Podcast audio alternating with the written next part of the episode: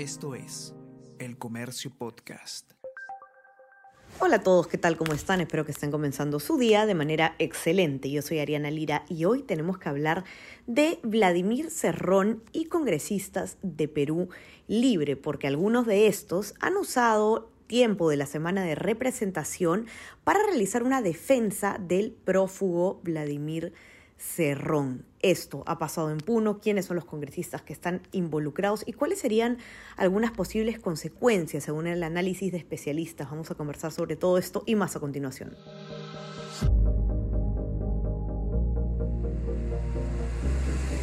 Tenemos que hablar con Ariana Lira.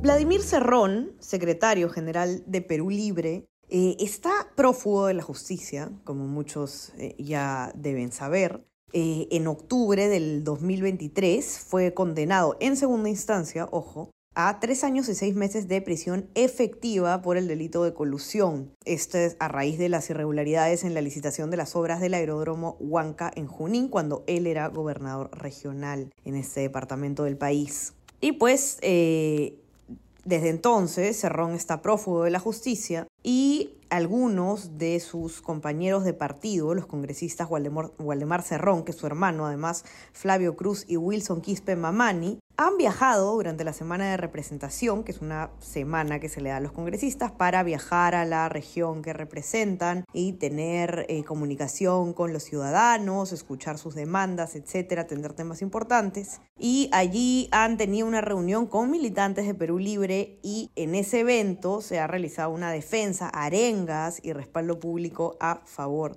de Vladimir Cerrón. De hecho, fue el mismo Cerrón el que ha puesto en sus redes un video eh, que le han enviado, claro, donde agradece el saludo de, él dice, los combativos camaradas de Puno y eh, ha, reafirmado su compromiso, dice Vladimir Cerrón, con el pueblo. Eh, en este video se puede ver pues a los congresistas y a otros miembros de Perú Libre arengando a favor de Vladimir Cerrón, ¿no? Algunas frases, ¿no? Que, que, que, han quedado en el video, que la lucha es dura, pero venceremos, fuerza, fuerza, fuerza, Vladimir.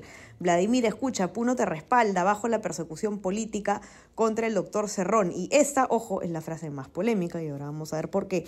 Abajo el poder judicial corrupto, abajo la sentencia injusta. Polémico porque estamos hablando de congresistas que representan un poder del Estado y que están acusando de corrupción a otro poder del Estado sin ningún tipo de prueba por una sentencia judicial que ya está emitida. Los especialistas no se ponen de acuerdo sobre qué tanto se puede... Eh, o qué tanto, qué tan grave es esta situación, qué tanto se puede reprochar, pero vamos a, a, ver eso dentro de un ratito, un poquito más adelante. ¿Qué han dicho los congresistas? Sebastián Ortiz, ustedes ya lo conocen, periodista de política del comercio, escribió este informe con la cobertura sobre esta eh, polémica controversial eh, defensa de Vladimir Cerrón en la semana de representación y él ha conversado con el congresista Cruz, para pedirle sus descargos. ¿Qué dice el congresista Cruz? Pues ha justificado la defensa que realizó a favor de Cerrón y ha dicho que él no es ningún prófugo de la justicia, sino de la injusticia.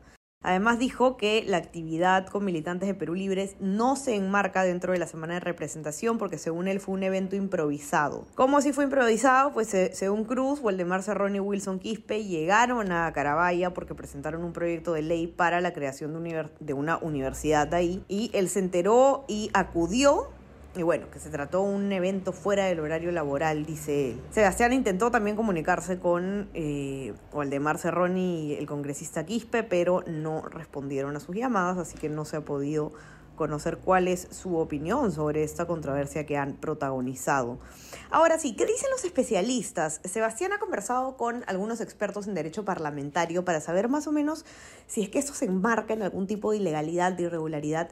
Y la verdad es que al parecer estamos hablando más de eh, una cuestión ética que puramente legal. ¿no? Primero está Alejandro Rospigliosi, que es experto en derecho parlamentario, y él lo que dice es que, claro, la idea, como decíamos, ¿no? La idea de la semana de representación precisamente es que los congresistas puedan ir a las regiones donde fueron escogidos y puedan escuchar y rendir cuentas a los ciudadanos de, dice Rospigliosi, todos los colores políticos y no solo a los que están afiliados a su partido. Dice que éticamente, además, y, esto es, es, un argumento que yo considero particularmente importante, ¿no? que éticamente no es correcto utilizar pasajes y el bono de representación que son otorgados por el Congreso a los congresistas para realizar proselitismo político personal. Claro, o sea, podría haber sido un evento que está, digamos, fuera del horario laboral, que no es parte de la semana de representación, que no estuvo planeado, si es que así fue realmente, pongámonos en esta situación. Sin embargo, están allá debido a un pago que se le ha hecho por parte del Congreso de la República, que finalmente son pagados con los impuestos de todos nosotros, ¿no? Eh, y un tema que considera también problemático éticamente Rospigliosi es que apoyen a una persona que está prófuga de la justicia y que se le eh, haya calificado al Poder Judicial de corrupto, ¿no? Porque, según eh, Rospigliosi, estarían asusando a la población a ir en contra de una sentencia judicial. Por otro lado, Fernando Guamán, que es analista político, en la misma línea, Fernando Guamán, que es un analista político, conversó con Sebastián también, criticó justamente que hayan calificado de corrupto los congresistas a otro poder del Estado sin presentar ninguna prueba de esto, ¿no? ¿Qué dice el especialista? Que esta expresión puede terminar afectando más a la institucionalidad del Poder Judicial y que son palabras nocivas, ¿no? Por último, eh, se obtuvo la opinión también del ex oficial mayor del Congreso, César Delgado Gembes, y Delgado Gembes tiene una opinión un poco distinta, ¿no? Él lo que deja claro es que los congresistas no están prohibidos de reunirse con ciudadanos que tengan la particularidad de ser miembros de un partido político, que en este caso es Perú Libre, eh, y también dijo que la Constitución reconoce el derecho a la crítica a sentencias judiciales. Entonces dice que en este caso no, no estaría eh, prohibida, digamos, la conducta.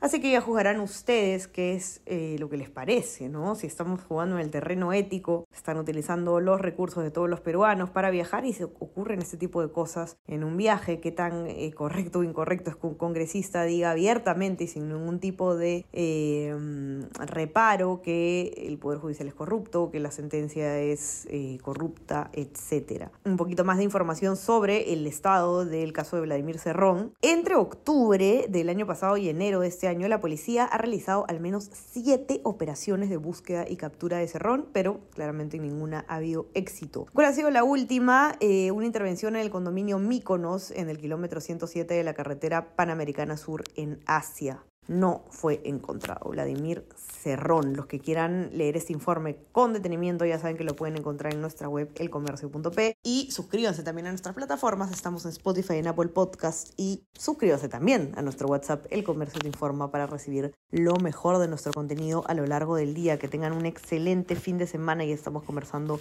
nuevamente el día lunes. Chao, chao.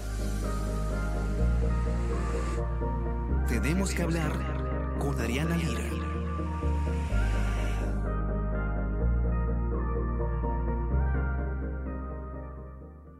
Esto es El Comercio Podcast.